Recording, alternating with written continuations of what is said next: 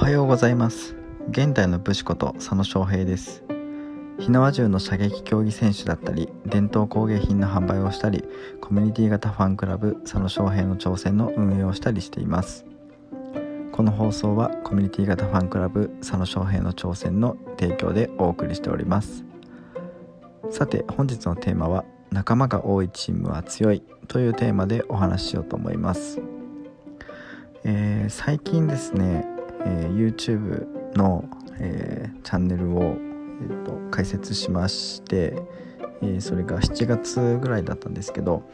えそれまでは、えまチームというチームを組んだことがなくてですね、ま、もちろん協力してくれたりという方はあのいらっしゃったんですけどそのチームっていう形でですね何かをやるっていうのが、えー、ありませんでした。で、えー、その YouTube でチャンネルを作るっていうところで、まあ、編集者の方と、まあ、一緒にやっていきましょうということで、えー、まあ、2人なんですけれどもねチームとしてやっていくようになりました。で、えー、まあそうやってなんだろう1人じゃなくてね複数人でやるようになって思ったことが、えー、まず第一に孤独感がないっていうとこですよね。こうやっぱ何をやるにもこれってどう思いますか？とかこっちの方がいいんじゃないですかね？とかそういうなんだろうなやり取りができる、まあ、お互いにそのやる仕事っていうか、えー、なんだろうな担当してる部分は違うんですけれどもこう目指してるところっていうか見てる場所は一緒なのでどっちがいいかとかより良くするためにこうどうしたらいいかとかっていうのをすごい話し合えるのであの楽しいですね。一人でややる時より楽しいです。やっぱり。であとは、えー、考え方が偏らない。うん、そういうのもいいとこですね。で、えー、まあ、それとは別に YouTube チャンネルとは別に、えー、他にも最近チームでやりましょうみたいな形になってあのー、僕の活動を活動に協力してくださる人が何人かいらっしゃってまあ、それぞれその僕ができない部分っていうんですかね。僕が苦手なところをフォローしてくれたりとか、えー、まあ本来僕がやるべきようなところでも、まあ、それぐらいだったらやりますよって言ってあの代わりにやってくださっているので、まあ、その分自分の手が空くので他の作業ができるとか、まあ、そういう形になりつつあって本当にね頼もしい仲間と一緒に最近はやれていますね。本当にありがたいと思います。でやっぱりそのもともと一人でできる量っていうのは、まあ、人間誰しもあのー、ね自分が持ってる時間っていうのは24時間っていうのはそこはもう誰も変わらないので有名人だろうがあの無名な人だろうが24時間っていうのは変わらないのでやっぱり一人で何かをやっていくってなった時に、えー、24時間っていう限界はもう決まっているので、まそれをじゃあクリアしていくためにはどうしたらいいかっていうとやっぱりそのチームでやるしかないんですよね。うん。そう。だからそのね何か一つのことをやるにしても2人でやれば半分で済むし、まあ、違うことをやるんであればね本来は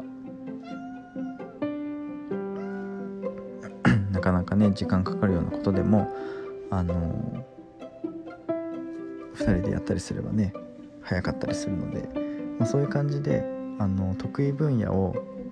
こうそれぞれ分担してやったりとか苦手な部分をお互いにフォローし合ってやるっていうところで、まあ、仲間がいるとやっぱりいろいろとあのやりやすいです。はい、なので、まあ、そういうなんだろうな、まあ、人によって得意不得意はあると思うんですけど、まあ、そういうなんだろうなお互いの苦手なところをカバーしつつ、えお互いのいいところをこう伸ばし合えるっていうそういうチームができたらそのチームは強いと思います。でなおかつやっぱり圧倒的に何て言うんだろうな作業量を増やすとかスピード感を進めるっていう意味ではあの人数は多い方がいいですよね、まあ、もちろんその少ない方が動きやすいとかあの少ないなら少ないなりにあのいいところとかねあったりするんですけどやっぱり多い方がいいと思います。あの船とかでね例えたりすると1人で漕ぐより2人で漕いだ方が早いじゃないですか。でもちろんその漕ぐ人が増えれば増えるほど、ね、船のあの進むスピードは速くなるので、まあ、相性はありますよね。結局人が多くてもそのタイミングが合わないとか、あのー、そういうなんだろうな。息が合わないとか、まあ、そういうちぐはぐなチームだと結果的にあの進むスピードが遅くなっちゃったりなんなら進まないとか、えー、沈没しちゃったりとかまあいろいろ、えー、不具合もあるとは思うんですけど息がぴったり合ってるチームであればやっぱり推進力はどんどんどんどんこう進む力に進む力はねどんどん速くなっていくので、まあ、そういうなんだろうな相性のいいチーム作りができれば仲間は多い方がやっぱり強いんだろうなというふうに思います。はい、まあ、最近ね本当に一人でやっていたっていうところからこう仲間で何かをやるっていうところに来ましたので今はそれについてあの感じていることをですねちょっと音声で伝えてみようかなと思いました。そうこれがね本当にあの一人でやっていた時にはもどかしさっていうんですかね。もどかしさっていうんですかね。こうああこれこんな時にこういうことをやってくれる人がいたらなとか、うん、自分がもう一人いたらいいのになって思うことって結構あると思うんですよね。何かこう活動している人とか、まあ、もちろん活動だけでなくて、まあ、家事とかね。普通に生活していく中でもあ今ね、買い物してくれる人と料理作ってくれる人とこう分担していたら楽なに楽なのになとかいろいろあるじゃないですかやっぱり、まあ、そういう意味でやっぱりこう仲間がね多い方が何をやるにも強いんじゃないかなと思います。まあ、あとシンプルにその一人で何かを達成した時の喜びっていうのはもちろんこう充実したものではあるんですけど仲間とね一緒にこう困難というかを乗り越えてその上でこう得る喜びを分かち合えるっていうのがやっぱりね一人で何かを達成した時よりもすごいねあの気持ちいいっていうかなんだろうな仲間と共有できる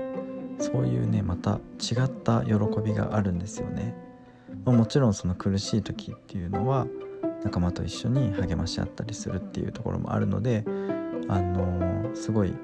自分一人だったらもしかしたらダメだったかもしれないっていうようなところも仲間がいれば乗り越えられるので、うん、そういう意味ではやっぱり仲間っていうかねそういう人たちは周りにいる自分のことをこう盛り上げてくれる人関わってくれる人たちはやっぱり大事にしてみんなでねいい思いしていきたいなっていうふうに思いました。はい。まあなんとなくこう抽象的なね感じの内容になってしまいましたが、えー、今日はこんな感じで終わろう終わります、えー、それでは素敵な一日をお過ごしください。佐野翔平でした。